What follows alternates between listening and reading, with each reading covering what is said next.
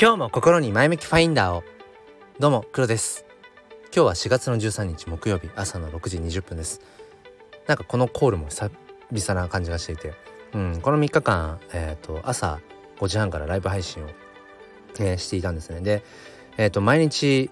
毎朝ライブ配信始めますっていうふうなことを、えー、言ったんですが、えー、と3日で終わりにしました。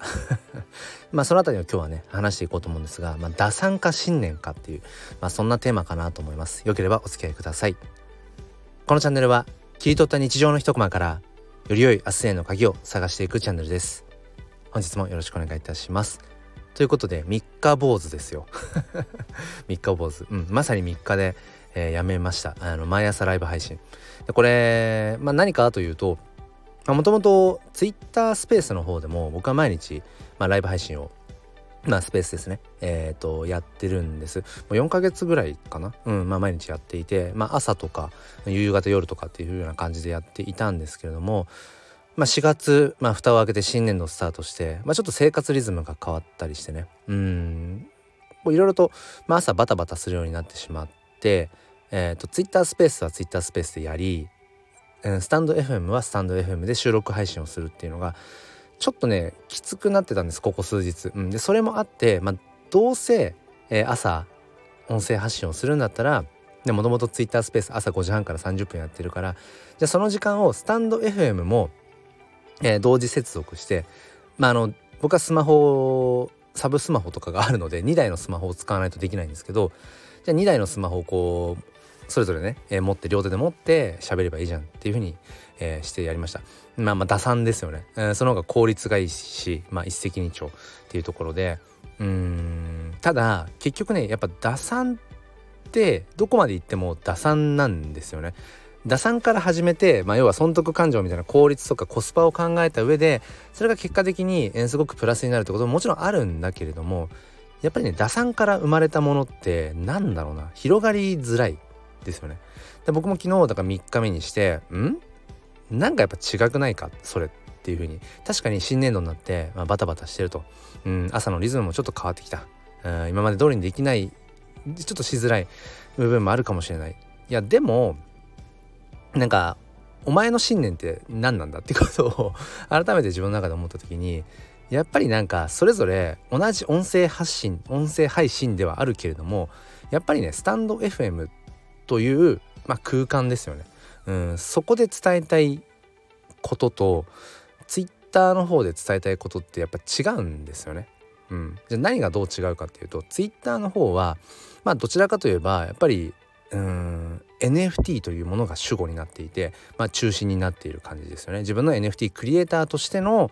まあ、ある種こう、まあ、宣伝だったりとか自分の作品のうん、まあマーケティングとかそういう、まあ、外へ外へっていうなんかもう攻めていく感じですね武装して、えー、戦いに臨んでいくっていうような感覚がやっぱツイッターはあります。でともするとツイッタースペースってその要はフォローフォロワー関係にない方も遊びに来たりすることもあるので、まあ、そういう意味ではやっぱりうん拡散性もあるしねまあだからかなりこう挑戦、うん、挑んでる感じがすごくしますよねツイッターの方って。で一方でスタンド FM っていうのはまあなんだろうなどちらかというと内面の方に内へ内へ、うん、自分のこう内なる小宇宙というかそこを深掘りするような感覚なんですよね。だから何かこう自分のうん要は活動のマーケティングのためにとかマネタイズのためにみたいななんかそういうことじゃなくてよりこううん本質的なこと普遍的なことをこう深掘りしていくっていうのがスタンド FM だからスタンド FM 側で言うとまあ、NFT っていうのはなんかなんだろうな中心にはないっていうのかなどうしても話してる中で NFT とか Web3 とかブロックチェーンとかっていう話を言葉はやっぱり僕自身がまあ好きだしね、うん、リーチしているからそういう言葉は出るけれどもそれが主語じゃないんですよね。うん、だから元にある部分核にある部分は一緒です。うん、自分が伝えたいことっていうのは根底にあるものは一緒。やっぱり多様性をもっと認めていきたいよね。うんそれはともすると子どもたち一人一人を尊重していくっていうこともそうかもしれない。今後のやっぱり日本の未来を考えていった時に日本の公教育、うん、今のままでいいのかなとかそれっていうのは結局個性を潰してしまっていないだろうか。うんとかね。なんていうのかな。こうやっぱりいつまでも挑戦していたいよねとか。あとは生きづらさってみんなあるよね。なんか誰しもうん自分の中にマイノリティな部分とマジョリティな部分があるよねとかなんかそういう話っていうのかな。それがやっぱり根底に自分が話したいこととしてはあって。そう。だけどやっぱりそれをどう表現するかっていう表現する舞台はやっぱりね違うんですよね。プラットフォームで。っていうことを昨日改めて感じてそれを舞台をごっちゃにして、うん、発信しようとするとやっぱりねそこにマッチしないミスマッチな言葉がそれぞれに出ちゃうんですよね。うん、ってことを感じてまあやめます。同時配信っていうのはやめます。うん、やっぱりちょっとそれは違うな。自分が、信念としてあるもの、うん、そこがこうちょっと歪んでしまうのでまあ効率的ではあるかもしれないけど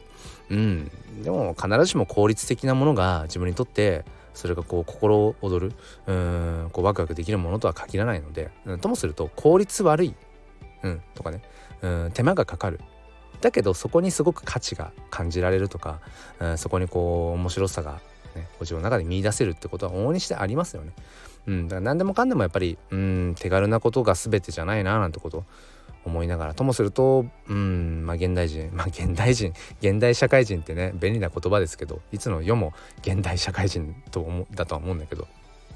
まあ、2023年令和5年度における今のねこのうん現代人は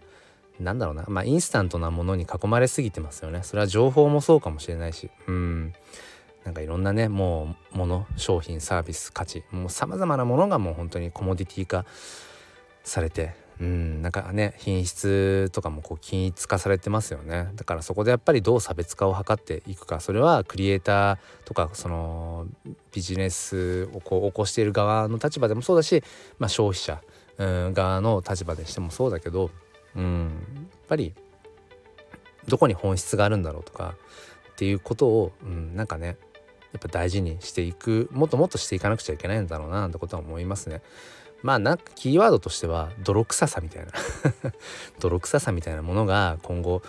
よりなんかね貴重になっていくんじゃないかななんてこと思うんですよね。いろんなことがデジタル化されて便利になっていって。うんなんだろう。それこそ AI ですよね、まあ、NFT とかブロックチェーンよりも先にまあ AI がまずはやっぱり一般にね浸透していくだろうななんてことは思いながらチャット GPT がねどんどん進化している、